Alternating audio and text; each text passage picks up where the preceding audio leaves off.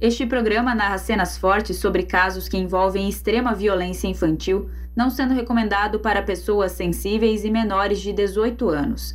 Todas as pessoas citadas tiveram seus nomes retirados de arquivos oficiais e matérias de imprensa. Essa história possui muitos personagens e eventos. Caso você precise de um auxílio para se guiar, visite a enciclopédia do caso no endereço projetohumanos.com.br barra Leandro Bossi. Caso algum dos citados sinta-se incomodado e deseje um direito de resposta, favor enviar um e-mail para contato@projetohumanos.com.br. O ano é 2017. Eu estou começando a entrar mais fundo em minhas pesquisas sobre a história que pretendo fazer. Sobre a morte de um garoto chamado Evandro em Guaratuba, litoral do Paraná, que foi assassinado 25 anos antes, no mês de abril de 92. Esse caso foi um dos mais conhecidos da crônica policial paranaense, especialmente pela brutalidade do crime. Evandro sumiu numa segunda-feira. No sábado, o seu corpo foi encontrado com uma série de mutilações. Entre uma pesquisa e outra, um nome sempre aparece: Leandro Bossi. Tudo o que eu encontro sobre ele é muito confuso, mas o que eu sei é que ele desapareceu dois meses antes de Evandro ser morto. Evandro desapareceu em abril de 92. Leandro em fevereiro do mesmo ano. Os dois meninos eram muito parecidos e tinham idades próximas. Esses são fatos que chamam a atenção porque Guaratuba não é uma cidade que tem um histórico de crianças desaparecidas, tampouco mortas. Muito menos assassinadas de forma tão brutal como o corpo de Evandro demonstrava. Foi um crime tão chocante que muita gente na época acreditou que ele teria sido morto num suposto ritual, o que gerou uma série de erros irreparáveis de autoridades do estado do Paraná. Afinal, no desespero, somos capazes de criar os piores monstros. Sete pessoas foram presas, entre elas a filha e a mulher do prefeito da cidade. Todos eram inocentes que foram torturados para confessar um crime que não cometeram. Tudo isso eu narrei em detalhes na quarta temporada deste podcast, intitulada O Caso Evandro, que também virou série do Globoplay. O fato é que nós não sabemos quem matou Evandro, e é o que eu quero descobrir. E talvez o caso de Leandro tenha peças importantes para se investigar. Nessa época em que eu começo a me aprofundar no que poderia ter ocorrido em Guaratuba naquele ano de 92, Leandro ainda é um caso de criança desaparecida. O seu inquérito é muito pouco aprofundado. A investigação foi muito precária e quase ninguém foi ouvido, especialmente no início da investigação, que é o momento mais importante. Eu decido então ir falar com duas pessoas que talvez tivessem mais informações. É fevereiro de 2017 quando eu saio da capital Curitiba em direção a Guaratuba. Uma viagem de uma hora e meia mais ou menos. Não é a minha primeira vez lá. Só que dessa vez eu não estou indo para visitar a minha avó. Eu estou lá para conversar com um homem e o seu filho mais velho. E eu encontro a sua casa por causa de algo difícil de ignorar. Uma faixa enorme em que está escrito Segurança Pública e Cicrid, onde está meu filho Leandro Bossi, desaparecido em 15 de fevereiro de 1992. Aguardo resposta. CICRID significa Serviço de Investigação de Crianças Desaparecidas, uma delegacia especializada em casos desse tipo que foi criada no Paraná na década de 90, justamente por causa de casos como o de Leandro. Foram muitos menores que desapareceram naquela época. Eu, que era criança, lembro bem do medo que eu tinha de ser sequestrado. De certa forma, eu sei que estou nessa história para me livrar desses demônios pessoais e torço para que os dois homens com quem eu vou conversar possam me ajudar nisso. A encontrar respostas quase 30 anos depois. Eu desço do carro e sou recebido por eles. Um senhor baixinho, de cabelos brancos, e um homem grande, usando um boné. É uma casa simples, perto da balsa de Guaratuba, ou ferry boat, como costumamos chamar por aqui. Eu me sento na mesa e começo a entrevista. Se puder falar primeiro o seu nome, por favor. Meu é Ademir Bossi. Ademir Bossi, Isso. irmão Do Leandro Bossi. Do Leandro Bossi. Você tem quantos anos? Eu tenho 41. 41. Isso. Na época você tinha. Estava com 15, 15 para 16 anos. Então lembra bem. Isso, também. lembro bem. Uhum, certo. Lembro. E o senhor, seu nome? João Bossi. Quantos anos? 64. 64. Parece mais jovem, o senhor? Muito obrigado. Se você ouviu a temporada O Caso Evandro, você já conhece essa entrevista. Mas aqui, o foco precisa ser outro. O foco precisa ser sobre a ossada que foi encontrada em 1993, no mesmo matagal onde o corpo de Evandro foi encontrado um ano antes. Aquela outra ossada que foi exatamente que era suposta do Leandro. Isso foi na Rua das Palmeiras, a uns 100 metros de uma casa. Cabelo loiro, foi encontrar o chinelo que era para ser do Leandro, a sunga que era do Leandro, tudo igual. Aí quando foi encontrada a ossada, eu fui lá, eu tive por uns 5, 6 anos na carteira o cabelo. Depois mais as pessoas me falavam, ó, oh, isso aqui não vai, só vai trazer problema, dispensa. Cabelo era 100% dele tudo. Quanto tempo que demorou desde que encontraram a ossada, é, que supostamente era do Leandro, porque estava usando as roupas dele, até sair o teste de DNA dizendo que era de um corpo de uma menina? Olha, isso aí demorou um bocado. Não, não me lembro quanto, mas demorou tempo. Tipo, um mês, dois meses? Não, muito mais, até pensei que tava, tinha caído no esquecimento. Até que um belo dia, mas isso já tinha, ó. Então, na tua cabeça, por todo esse tempo, o Leandro estava morto? Simples, ó. Foi encontrado a cabeça, o, foi encontrado a cabeça, o chinelo, o zorba, o cabelo. Eu fui. Era. Aí vai lá, não, não é. Então, não é, pronto. Concordo, beleza, então, parabéns, não é? Então, ok. O corpo não dava para reconhecer, podia ser não, qualquer... só tinha aqui, só o esqueleto, só a cabeça. Era o esqueleto sem pele, sem nada? Não, só a cabeça pura, só só o crânio? Só o crânio. Ah, não tinha a parte Não, não, não, só o crânio. O crânio. São coisas de fora. E, o, Isso, e as peças de roupa jogadas. Como se fosse, como se alguém tivesse colocado tudo no lugar e jogado. Um disfarce. Tipo, montado. Apodreceu aqui. Uma, peraí, daqui naquela casa. Me desculpe. E você tinha certeza que a Zorba era do, do Leandro, o chinelo não, eu, também? É, não, isso eu tinha certeza, mas daí. Só que eu, eu olhava bem assim, meu Deus, será que é meu filho? Não, enquanto for atestado com o DNA provado, vamos fazer o seguinte, vamos rezar em nome da, do falecido, não importa quem que é. Aí o Pareira invocou comigo que estava. É, tá querendo que seja Leandro? Não, eu não quero que seja, mas meu Deus, tá aqui as órbitas, tá aqui o chinelo, tá aqui o, o cabelo, é tudo dele. Libera para a gente esses restos mortais. Pra gente... O Parreira que o senhor João Bossi cita aqui é José Marcos Parreira, que foi diretor do IML de Curitiba em 1993.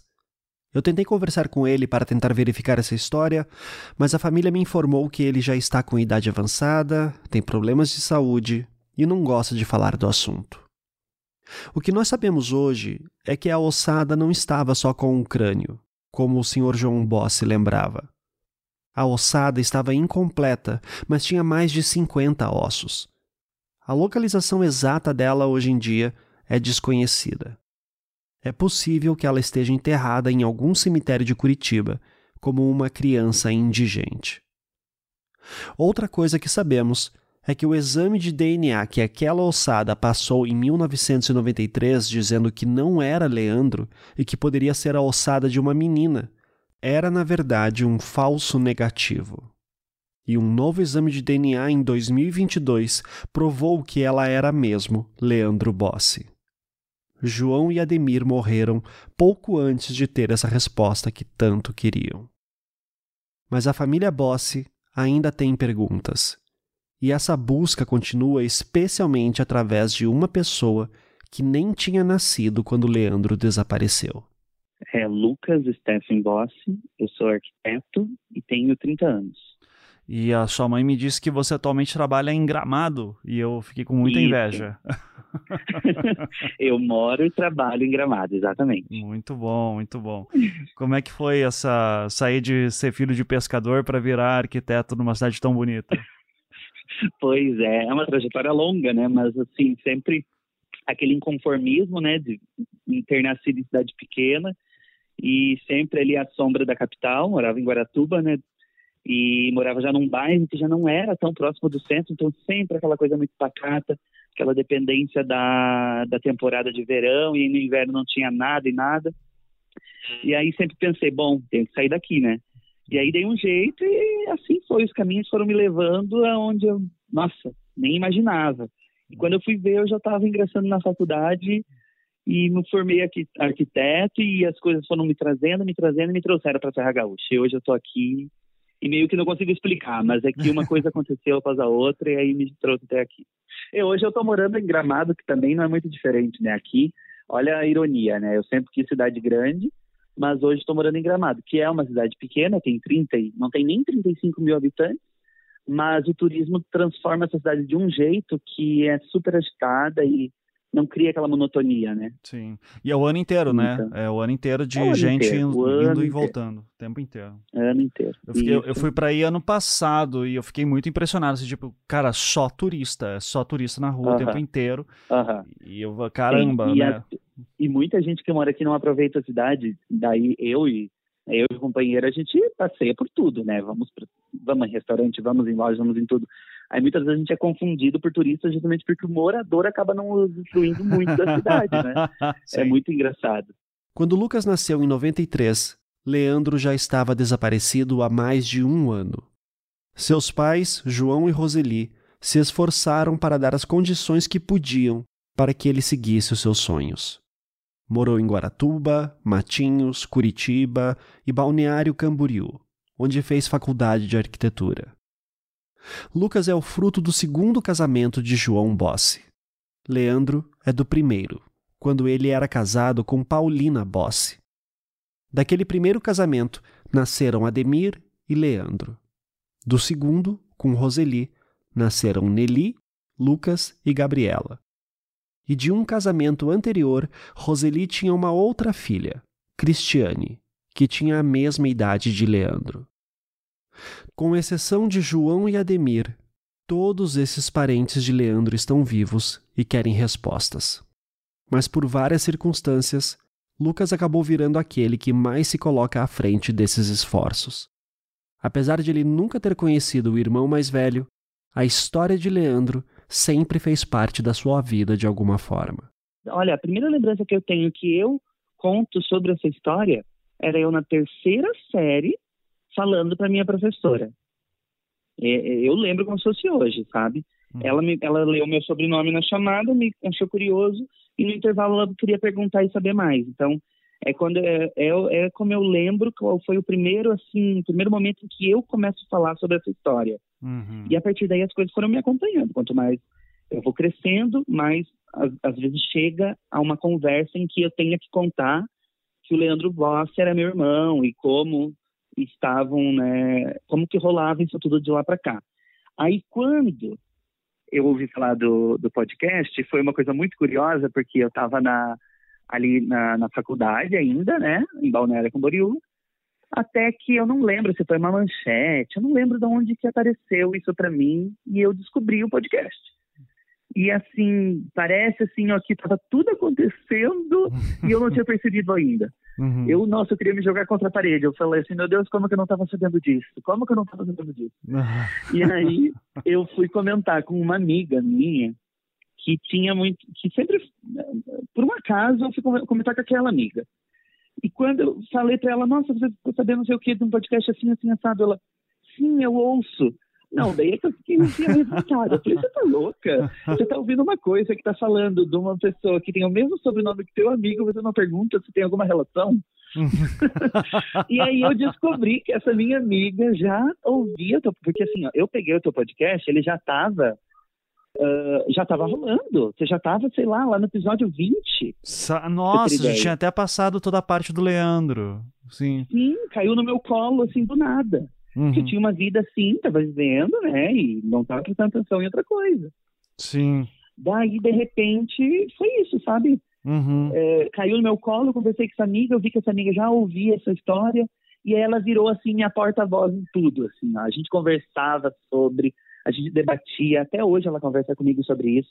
Ela me ajuda muito, ela é muito sensata também em me ajudar a, a deixar de fora o sentimento e tentar pensar como pessoa de fora, né? Uhum. É, é, é bem legal. Então, a partir daí que eu comecei esse interesse muito grande, maior, né, nessa história do Leandro. Então, a partir disso, eu liguei lá para casa naquele dia. Pra você ter ideia, uh, Ivan, o pai já tinha mais, quase que esquecido que tinha te dado uma entrevista. Caramba! Uhum. Eu perguntei para ele, pai, você deu alguma entrevista, alguma coisa assim? Ele, não.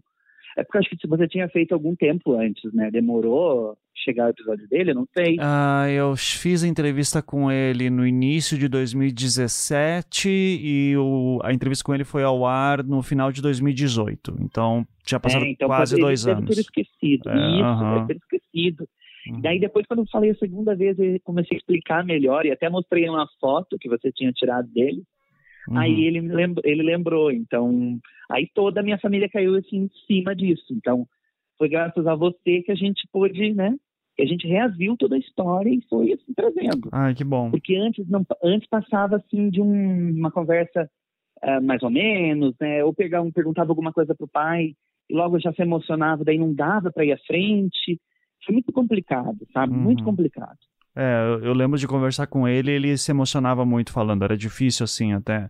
É, tanto é. De, de emoção de, de querer chorar, quanto de ficar muito nervoso e o pensamento começar a ficar até difícil de entender Isso. a lógica dele às vezes. Assim. Isso, exato. Daí misturava, é, é, misturava fatos históricos é, com datas que são muito longe, colocava meio muito próximo na fala uhum. e ficava esquisito. Isso eu senti quando eu comecei a perguntar algumas coisas para ele que ele misturava, assim, assim, coisas que aconteceram uma semana depois do desaparecimento com coisas que aconteceram dez, anos depois, ou isso. dois anos depois, né? Uhum, então isso. tinha essa mistura de linha do tempo na memória dele. É, é.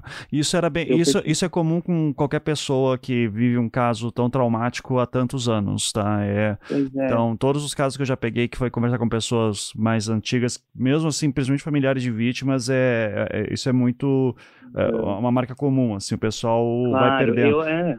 É. Hoje, né, eu fico com aquele sentimento de arrependimento do, de não ter tido essa vontade de conversar com ele antes, né? Uhum. Há 10 anos atrás, quem sabe, teria tudo, tudo mais fresco, teria sido diferente.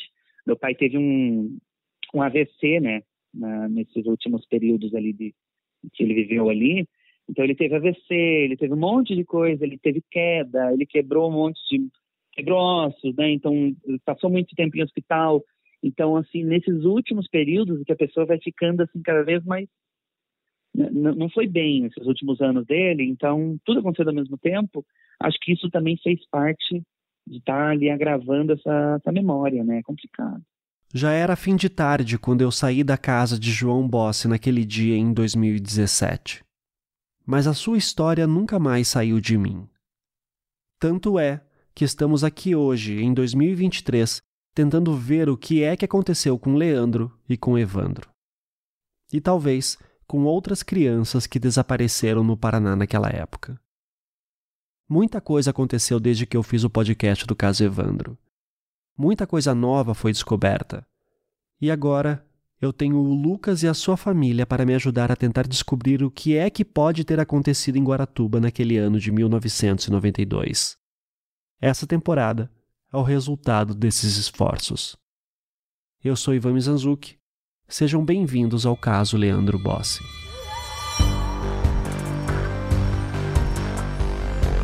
Uma história que ficou parada por 30 anos. De quem era a ossada encontrada no Matagal, em Guaratuba, em 1993.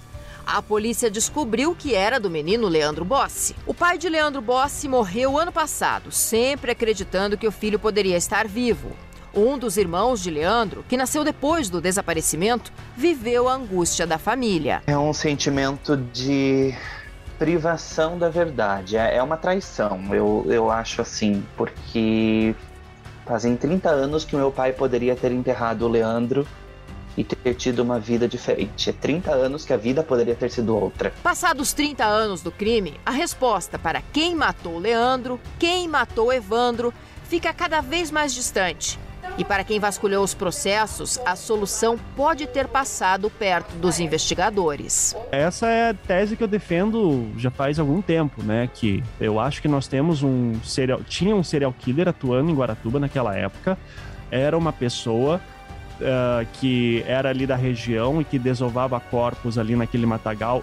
E eu não duvido que uh, o verdadeiro assassino já está indicado de alguma maneira no inquérito do Leandro Bossi e do Evandro. E a gente teria que revisitar isso.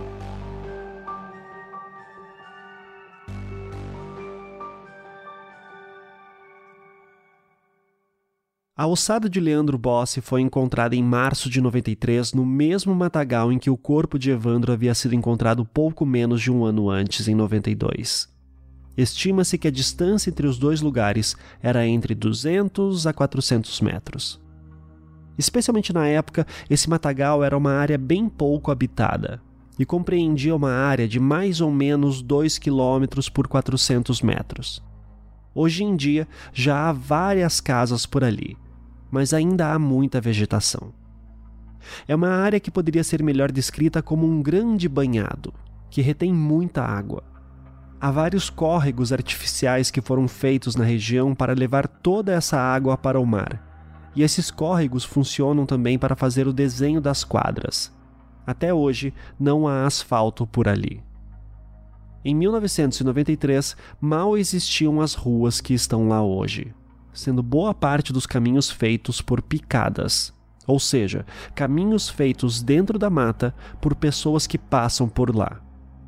Essa área toda era muito frequentada por lenhadores que extraíam madeiras.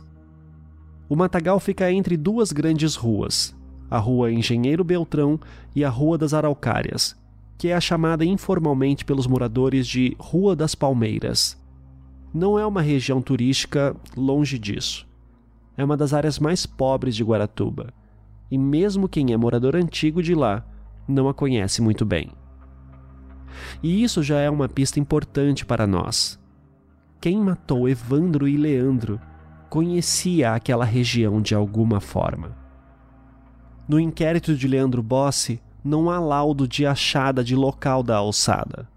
E isso significa que não temos como saber a localização exata dela. Tampouco temos fotos dela no local. Sendo este o caso, eu precisava tentar obter mais informações sobre a alçada, e eu teria que contar com a memória das pessoas que a encontraram. Começamos então com o básico. A alçada foi encontrada por um grupo de quatro garotos no final de fevereiro de 1993. Fernando, de 12 anos, Luciano, 13 anos, Ismael, 14 anos e Aristides, 15 anos. Eles estavam brincando na região de caçar lagartos. Em certo momento, o cachorro que os acompanhava entrou correndo no mato. Eles foram atrás e encontraram o que parecia ser uma bola enterrada no chão. Enfiaram um facão na terra e, quando viram, não era uma bola, era um crânio. Se assustaram e saíram correndo de lá.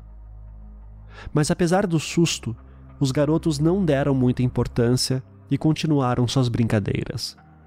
Foi só alguns dias depois que um deles acabou falando para um adulto, que falou para um outro adulto, e assim foi até que no dia 4 de março de 93, um desses adultos foi para lá para verificar, acompanhado de um dos garotos. O primeiro adulto que foi até lá foi esse homem aqui. Eu sou Leocádio Miranda, sou comerciante, tenho 51 anos eu encontrei o Sr. Leocádio quando ele estava trabalhando no seu bar em Guaratuba. Ele me atendeu e topou gravar uma entrevista sobre como foi encontrar aquela ossada. E o seu relato é muito importante por dois motivos. Primeiro, porque, pela falta de laudo de local, não temos muitos dados sobre como era o ambiente em que a ossada de Leandro foi encontrada. E segundo, porque, pelo que eu pude averiguar, ele não é do tipo de pessoa que contou essa história com muita frequência. Ele mal sabia direito o que era que os garotos encontraram. Logo, ele não ficou sujeito a aumentar essa história com os anos que se passaram.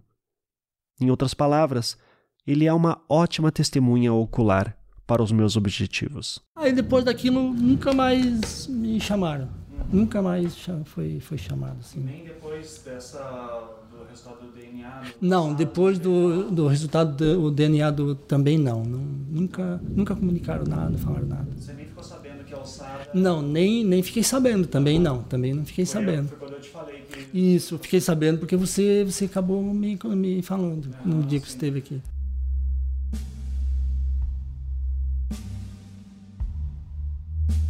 Era o seguinte, eu tava, eu tava em casa, eu, eu trabalhava com o meu cunhado. Eu tinha um, um, comércio na época, meu cunhado tinha um comércio na época, e daí eu trabalhava com ele. Eu tinha 21 anos na época. Daí chegou um, porque eu era conhecido de todos os meninos da, da rua ali, do bairro. Aí chegou o Luciano, menino que sempre ficava lá conversando com nós, né? Aí ele relatou que eles tinham ido caçar lagarto ele, o, o Aristide, o Ismael, o Fernando, ido em três, quatro piá. Indo caçar na Rua do Azul, no bairro Carvoeiro. Rua do Azul é outro nome que os locais dão para a Rua das Araucárias, que também é conhecida como Rua das Palmeiras. Aí o cachorro latiu, o cachorro latiu, nisso o cachorro latiu, entrou no mato, eles entraram atrás, num carreirinho assim, um, aproximadamente um, acho que uns 5 metros mais ou menos. Aí eles se depararam com, com, com um crânio. Com, eles acharam que era uma bola. Daí eles bateram com, com coisa assim, acharam que era uma bola, bateram com o facão, e viram que era um crânio. Dois saiu correndo já. Daí os dois foram pro, entraram para o mato, que eu acho que foi o Aristide e o, e o outro. Entraram para o mato, daí não acharam lagarto, não acharam nada, tal, tiveram ali. Aí retornaram para a rua de volta, vieram embora. Aí teve, teve um que parece que comentou, um deles ainda comentou, acho que com a mãe deles ainda, que, que eu soube depois, mas eu acho que a mãe não deu muita importância, né? Daí o Luciano teve na parte da noite lá, no, no, no comércio que eu trabalhava, morava, tudo. E daí relatou, pô, nós fomos caçar assim, lagarto tal lá na Rua do Azul, assim tal. Cara, nós achamos um, um, um, um crânio lá, assim, assim. Falei, capaz, não, achamos um crânio lá e tal. Daí falei, é. Daí eu acabei ficando curioso. Daí eu falei assim, ah, quando você tiver tempo, vem aqui, vamos lá ver. Porque acabei ficando curioso, a gente é novo, né? Aí tá, daí passou, acho que no outro dia já ele apareceu lá. Acho que eram umas 10, 11 horas apareceu lá. Ah, vamos lá ver, vamos lá ver. Daí nisso eu falei com meu cunhado, que eu trabalhava com meu cunhado, Manuel, né? com o Manuel. E daí peguei o carro, tinha, tinha um, um Opala na época, tinha 21 anos já, e as, as economias a gente já dava jeito de comprar um carrinho. Né? Aí tinha um Opala. Aí pedi pro meu cunhado, ele me deixou, me liberou. Aí eu peguei o rapazinho e fumo. Aí ele foi mostrando, foi, foi, foi, foi. Chegamos lá num lugar lá é, bem matagal mesmo, era bem matagal. Um matagal bem fechado.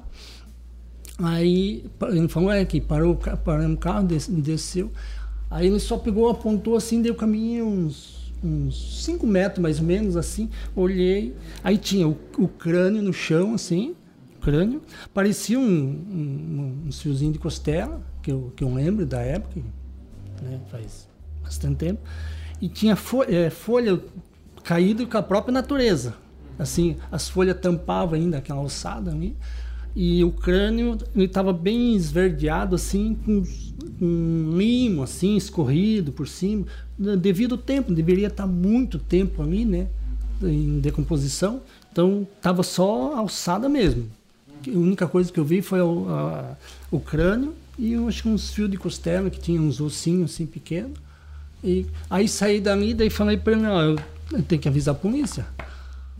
Aí trouxe ele de volta no, no mesmo bairro, ainda falei pro meu cunhado, pro, pro Manuel, é, Manuel Correia, né? Daí ele falou, ah, não, vai lá, vai na militar, assim, assim. Aí eu peguei o carro e fui na militar. Daí cheguei lá, relatei o, a história e tal, tal. Aí já me liberaram, daí fui para casa. Daí deu aquele, aquele bafafá ali de coisa. Acho que o meu cunhado ainda também foi lá depois lá ver, mas daí já tinha polícia, tudo lá, né?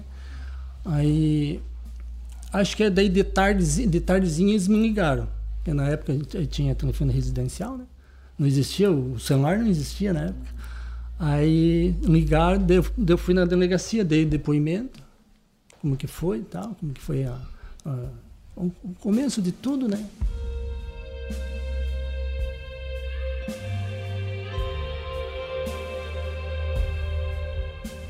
Subiu ali a Rua das Araucárias.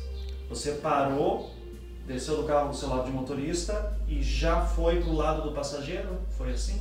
É, era do lado do passageiro. Do lado do passageiro. Isso, do era lado direito. É do lado direito, era do lado direito, ficava do lado direito. Então você parou o carro já na altura onde estava o corpo. Isso, parei na, na, na, se não me engano, o Piá tinha uma referência de uma palmeira, se não me engano, tá. próximo. Uhum. Por isso que ele que ele, que ele, que ele, ele tinha uma referência uhum, já, que se não me engano tinha um, um, um coqueiro, né? Sim. Uns falam palmeira, outros falam coqueiro. E tinha um caminhozinho, alguma coisa assim, parecia que aquele um lugar que passava ou não? Assim? Não, não, não. Era, era é, mato fechado. Mato fechado, a estrada continuava. Uhum. A rua das Araucárias. Isso, a rua continuava, isso, a rua continuava. entrar no mato e na entrada do mato não tinha um caminho, não tinha uma... Não, não, não, não tinha nada. Era mato mesmo. Era mato mesmo, no meio, no meio do mato. Não tinha sinal que tinha sido enterrado, nada. Tinha só sinal assim que tinha sido largado só. Pelo, pelo, pelo tipo que estava o, o, crânio e os ossos, porque ele estava só coberto com um pouquinho a folha, né? Que as folhas do, do próprio árvore que vai caindo, vai, né? Do osso do braço? Não, não, não, che... não, não lembro, não cheguei a ver. Eu, só, eu lembro só que vi o, o, é, ossos pequenos só. Porque eu não quis mexer também, né? Sim, sim, não, quis, não quis mexer, né? Sim. Você lembra de ter visto roupa? Não, não vi também. Não lembro que eu vi roupa. Porque, é que nem eu te falei, a, a folhagem tampou, né? a folhagem acabou tampando, né? Então, Sim. só o que aparecia ali é o que estava mais exposto, que era o crânio e, o, e o, os ossos, né? O crânio que foi mexido, inclusive, pelos meninos quando tiraram o facão. Assim. E, é, mas ele, ele, tava, ele não tinha sido, é, jeito assim, que tinha sido enterrado. Talvez os meninos só bateu, né? Então ele só bateu porque, é, tipo assim, não parecia que tinha sido tirado de um lugar. Né? Não parecia, parecia. Talvez os meninos só bateram e já viram que, que, que não era, né? Pela sua memória, então, nem parecia que tinha sido enterrado. Não, não. Não, pelo, pelo tempo que eu lembro, assim, ele não tinha sido enterrado, tinha só sido largado, só. Eu lembro de uma vez que eu conversava com a criminóloga Ilana Casoy e ela havia me dado uma dica. Ivan, converse com a pessoa que encontrou o corpo. Peritos e legistas veem corpos todos os dias, então às vezes eles se confundem de um caso para o outro. Mas uma pessoa comum que viu um corpo pela primeira vez guarda uma impressão melhor pelo choque. E é pensando nessas coisas que eu tendo a confiar no relato de Leocádio. E o que ele está me falando é bem importante. A ossada estava bem dentro do mato e era uma mata fechada, sem nenhum caminho levando até lá. Havia vegetação em torno dela, como se ela tivesse crescido ao redor. E ela não parecia ter sido enterrada. Isso é relevante para mim porque mostra mais uma similaridade com o corpo de Evandro. Ele também não foi enterrado. Os dois corpos estavam no mesmo matagal. E nós sabemos que havia roupas de Leandro junto com a ossada, assim como o corpo de Evandro também estava com roupas dele. No dia seguinte, dia 5 de março de 93, Paulina Bossi, a mãe de Leandro, prestou um depoimento na polícia. Abre aspas. A declarante é mãe de Leandro Bossi, que desapareceu desta cidade no dia 15 de fevereiro de 1992. Neste dia, seu filho trajava camisa de malha com listras amarela, vermelha e branca, calção de cor vermelha, não recordando se o mesmo usava cueca ou não, bem como um par de chinelos de cor azul marca Samoa, com pequenos desgastes nas tiras. Que em data de ontem ouviu através do programa Aqui Agora que haviam sido encontrados ossos, os quais seriam do menino Leandro. Que por volta das 21 horas, o seu ex-marido, João Bossi, chegou em sua residência para saber o nome da dentista que atendia o Leandro ocasião em que informou que seria a doutora Adaíra. Nesta ocasião, seu ex-marido também informou que havia sido achado um crânio, mas que o mesmo não sabia se era do seu filho. Fecha aspas. É, essa ossada ela tem uma história, né? Que primeiro, uh, até para falar para vocês, ela foi encontrada, foram encontradas junto com as roupas do Leandro Bossi. Então por aí já seria uma identificação. É, mas daí eles tentaram fazer exame de arcada dentária, não conseguiram porque não acharam as fichas do Leandro, como a doutora Daíra, Daíra isso, ela Aham. é a dentista aqui do, do município. mundo, é. É, não conseguiram achar as, as fichas dela, do, do Leandro. É, daí foi feito, mas tinha as roupas, né? Isso já seria uma identificação. Então eles decidiram fazer um exame de DNA. E naquele exame de DNA, era 1993, o exame de DNA não era muito bom, e é muito comum um erro de falso negativo. Falso positivo não existe, assim, Uhum. é, é raríssimo, é mais difícil que ganhar Uhum. certo. Mas o mas falso positivo é muito comum, porque é alguém espirrou, mexeu no cotonete errado. Hum, E não apenas deu que não era o Leandro Bossi, como ainda deu que era, podia ser de uma menina. É, eu, eu, eu, vi, eu vi comentário na época que, que não era dele, que era de uma menina. Eu vi, eu, eu, eu vi comentário sobre isso. Eu vi. Mas junto com a sua, inclusive, encontrou uma cuequinha, né? Que era a cuequinha do, do, do Leandro. O depoimento de Paulina continua. Abre aspas. Que em data de hoje, 5 de março de 93, por volta das nove e meia da manhã, chegou seu filho mais velho, de nome Ademir, pedindo que a declarante viesse até a delegacia, pois os peritos do Instituto de Criminalística haviam encontrado algumas peças de roupas infantis, bem como um par de chinelos, e que então a mesma veio até esta delegacia para reconhecer as referidas peças que, ao ver a cueca, achou semelhante com a que o seu filho Leandro usava. Que, com relação ao calção de banho, a mesma tem alguma dúvida que o mesmo pertença a seu filho. Que, com relação ao chinelo, a mesma reconhece como sendo pertencente a seu filho. Que declara também que uma das cuecas de seu filho também sumiu, a qual é semelhante à que viu nesta data nesta delegacia que não se recorda a cor da cueca que seu filho usava, pois a que foi achada no local estava muito suja de barro. Que, nesta mesma oportunidade, pediu a seu filho Ademir que fosse até a sua residência para que trouxesse a outra cueca do mesmo tecido, da qual fora lhe apresentada. Que ambas as cuecas são do mesmo tecido, mas com motivos infantis diferentes. Que nesta delegacia percebeu que a cueca encontrada possuía pequenas costuras, e a declarante recorda que em uma delas foram feitos pequenos reparos, trabalhos estes costurados manualmente pela declarante. Fecha aspas.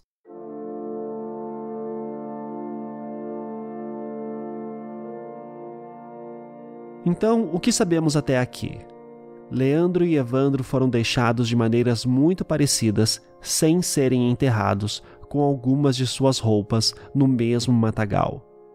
É bem provável que quando o corpo de Evandro foi encontrado em abril de 92, o corpo de Leandro já estivesse lá desde fevereiro.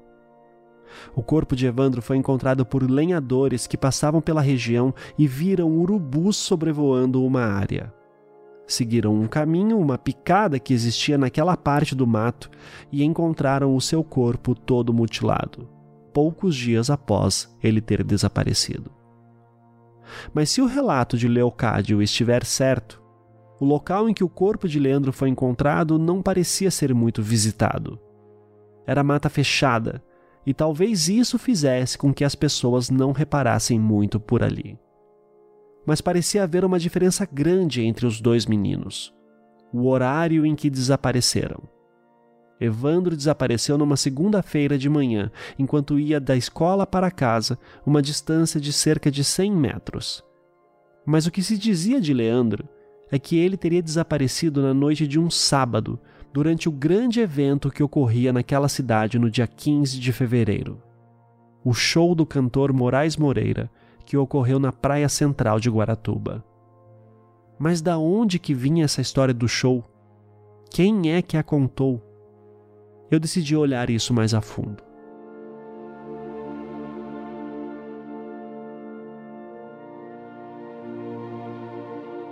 O que temos certeza é que, na época, João Bossi e Paulina já estavam separados há alguns anos.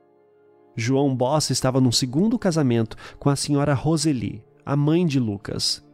O ex-casal João Bossi e Paulina teve dois filhos, Ademir, que na época era um adolescente, e Leandro.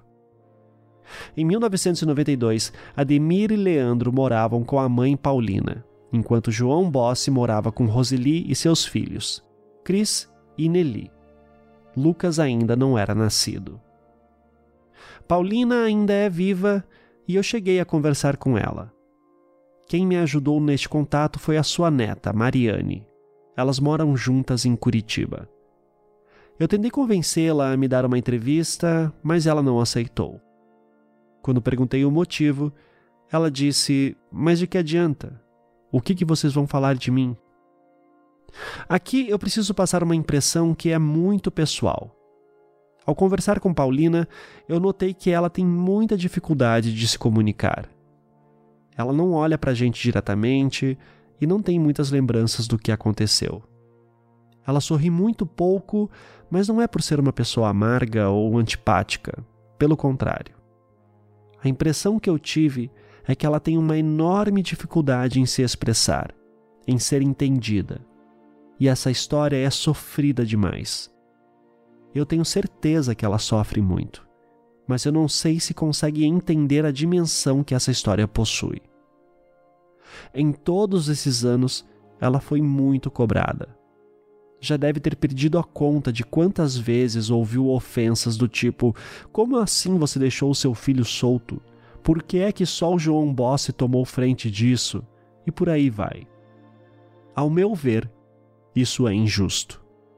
Todas as crianças viviam soltas em Guaratuba, ainda mais naquela época.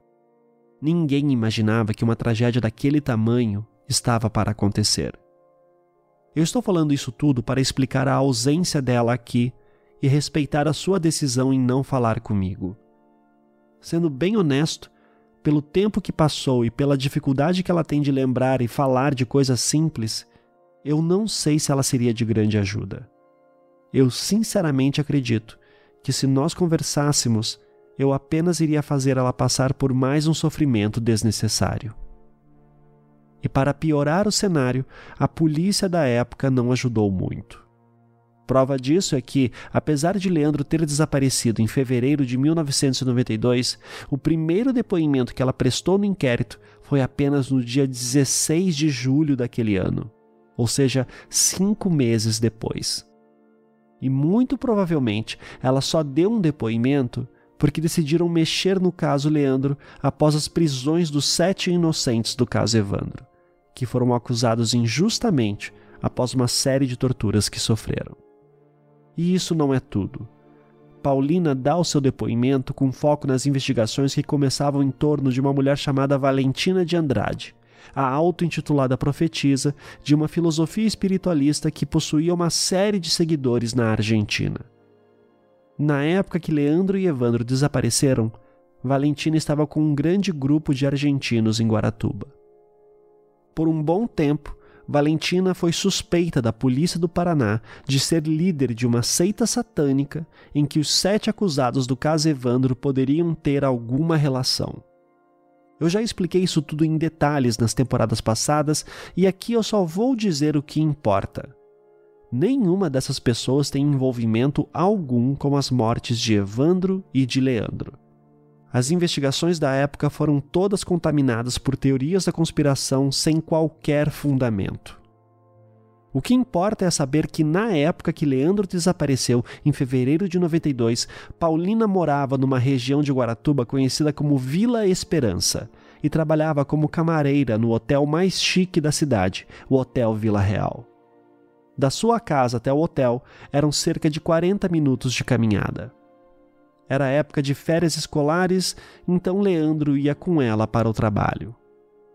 O hotel estava cheio de famílias inteiras de hóspedes. E Leandro passava o dia brincando pelas dependências. Isso começou a incomodar o gerente, que não queria que os filhos de empregados atrapalhassem os hóspedes. Por isso, Paulina pediu para que Leandro voltasse para casa e trocasse de roupa.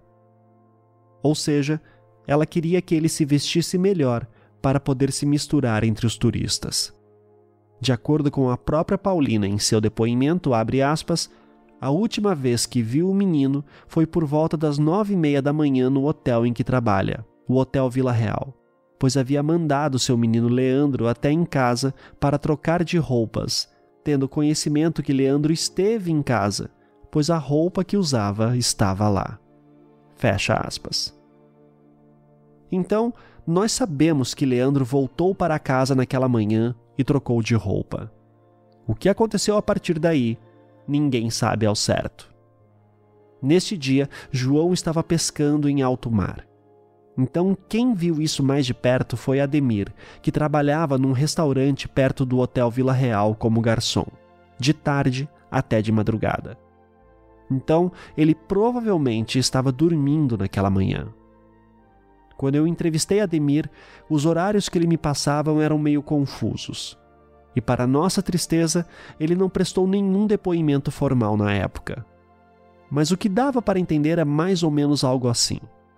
Paulina voltou do trabalho à noite e não encontrou Leandro. Achou então que ele poderia estar com Ademir.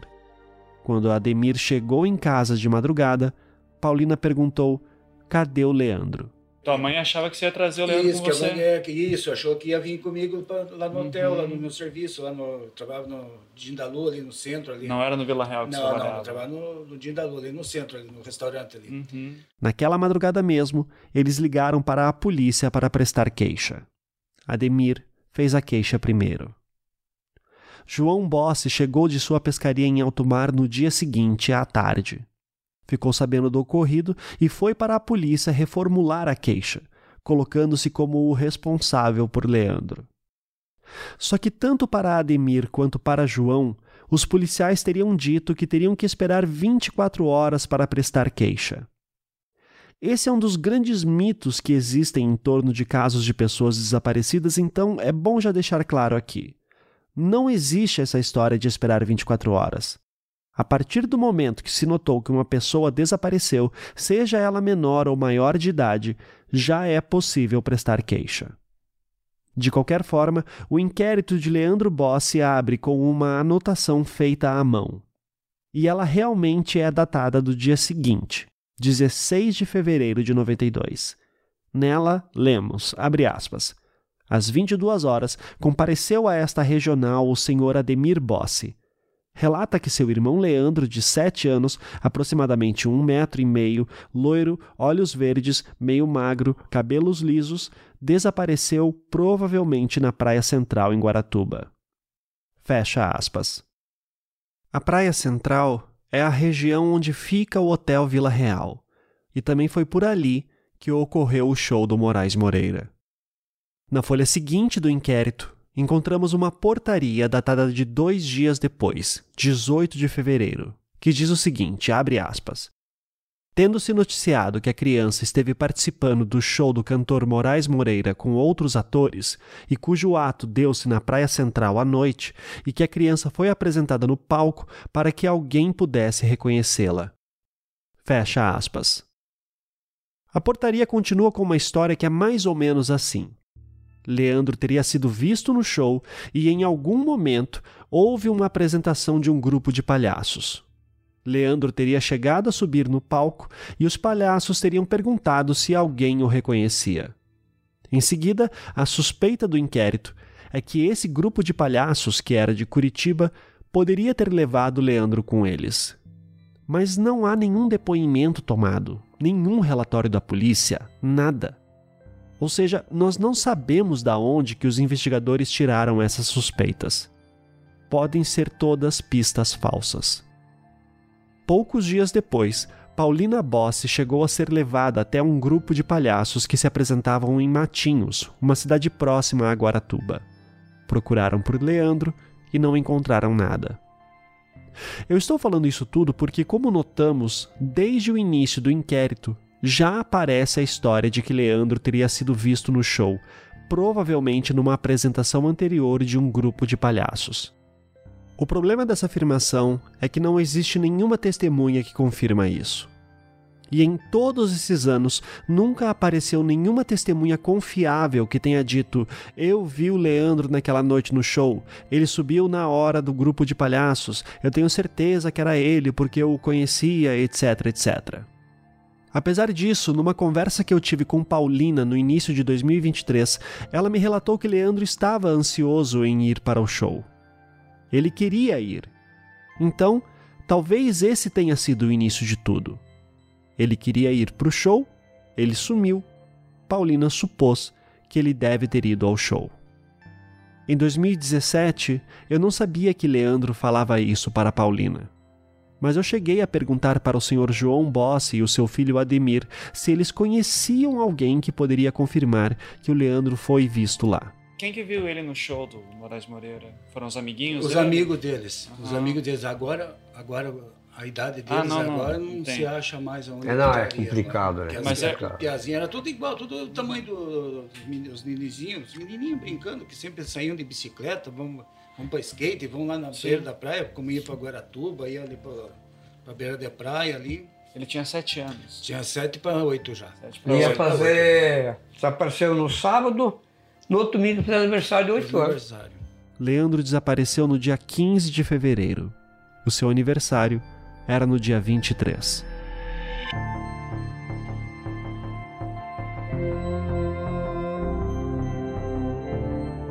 Eu nunca consegui descobrir os nomes de todos esses supostos amigos que estariam com Leandro no show. Mas havia um nome que aparecia: Aramis. O que nós tínhamos era a informação de um piá, é que o cara é maconheiro depois queimaram na praia, entendeu? Diz ele assim para mim por duas vezes que eu estava na casa do pai dele, que era o tal de Vinagre, que mora em Guatu, era marinheiro no, há 30 anos aqui no Ferrobote. Então tal era Miss. Todo mundo saiu bem, quem se fudeu foi só o Leandro Boss. O que, que, você acha que isso quer falar? Aí eu tentava, sabe, eu tentava fazer de tudo. Eu não sabia se agradar ou degolar o cara, pro cara, entendeu? Mas não conseguia ter resposta. Quando o cara. A mãe mandava o Piá calar a boca. Aí quando mataram o Piá, aí um dia eu tive, eu tive coragem. Acho que não fiz um pecado, não. Falei para a mãe dele, eu fui lá na casa da mãe dele, ó, o teu pecado engoliu a tua língua agora. Mas por que você fala? Quando o teu piá ia falar o que você comeu, você vai calar a boca, então agora quem cala a boca é você. Você acha que ele sabia o que tinha acontecido? Ele sabia. Porque estavam em quatro. As quatro crianças. As quatro crianças. Tudo meio, meio idade. Tudo brincando de semana inteira.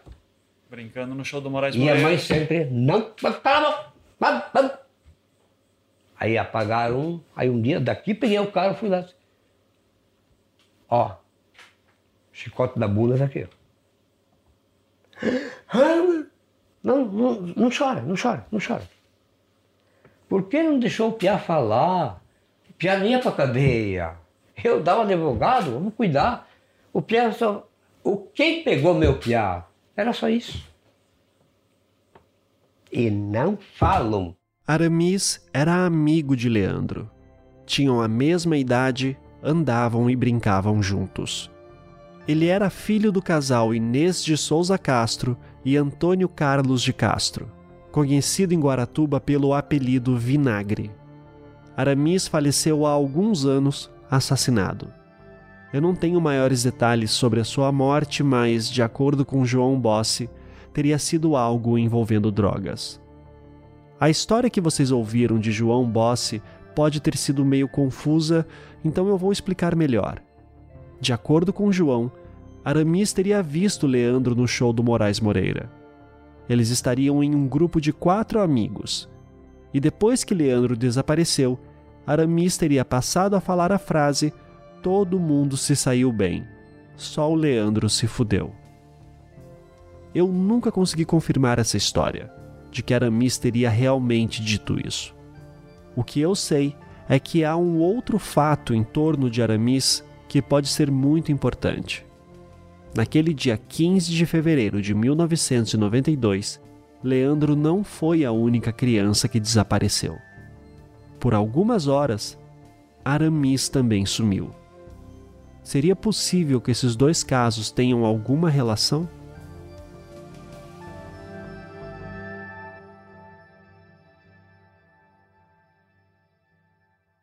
Já teve muita gente entrando em contato com vocês falando, tipo, ah, eu sei o que aconteceu, foi isso, vocês sofrem muito. A única pessoa, é, uma única pessoa que, que pediu para me ligar. Esse é Lucas Bossi, irmão de Leandro.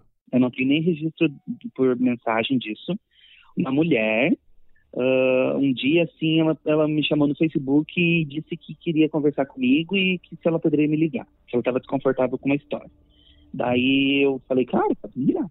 Aí ela ligou e ela não me. Eu, eu tenho que pesquisar ainda o nome, não quero falar bobagem agora. Tá. Tem que olhar aqui no meu registro o nome dela, tudo, depois eu te passo certinho. Como que ela me falou? Lucas, eu na época é, conhecia uma pessoa que era criança na época que conhecia o Leandro.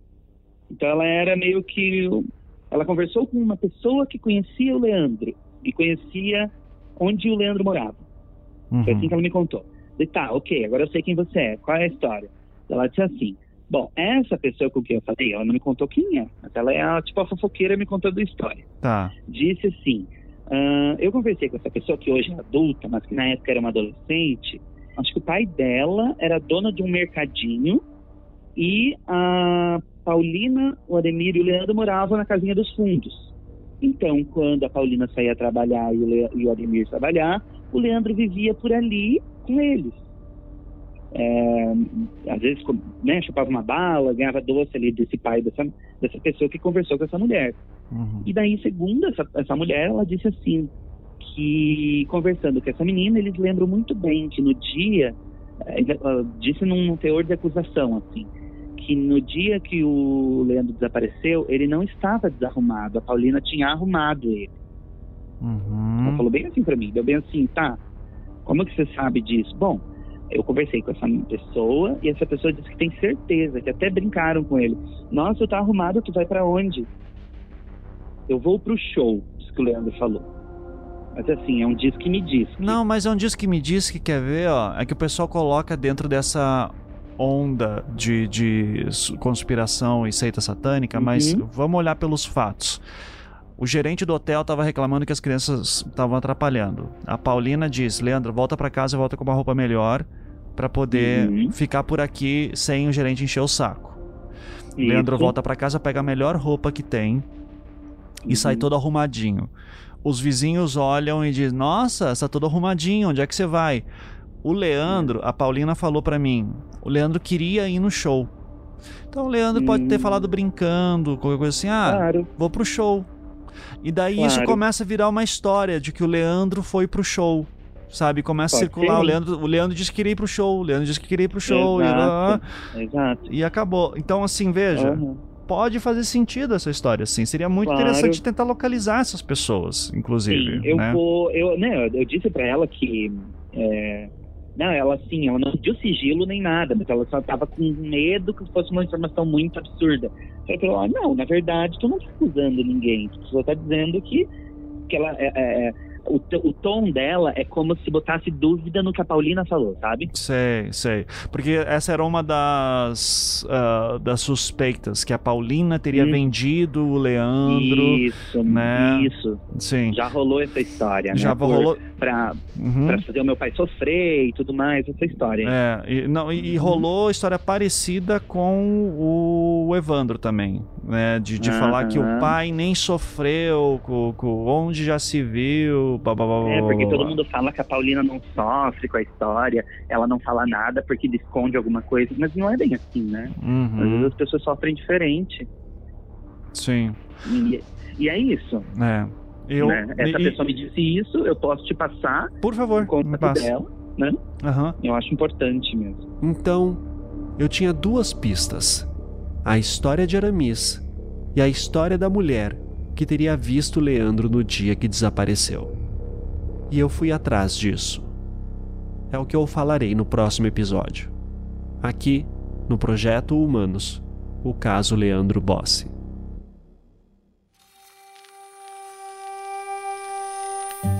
Projeto Humanos é um podcast em formato storytelling criado e produzido por mim, Ivan Mizanzuki.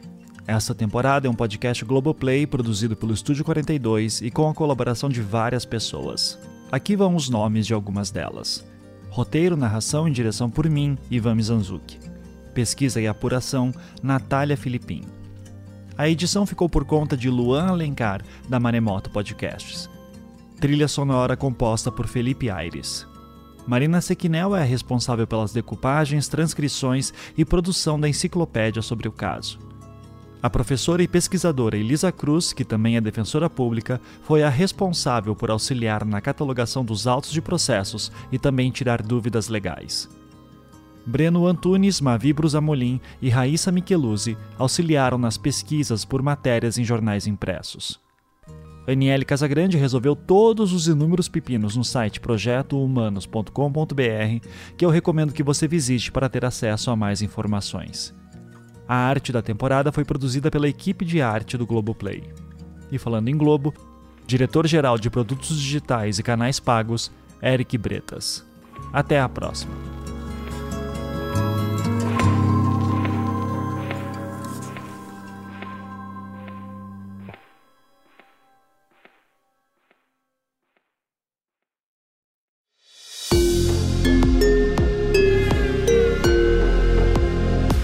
Esse podcast é uma produção Estúdio 42.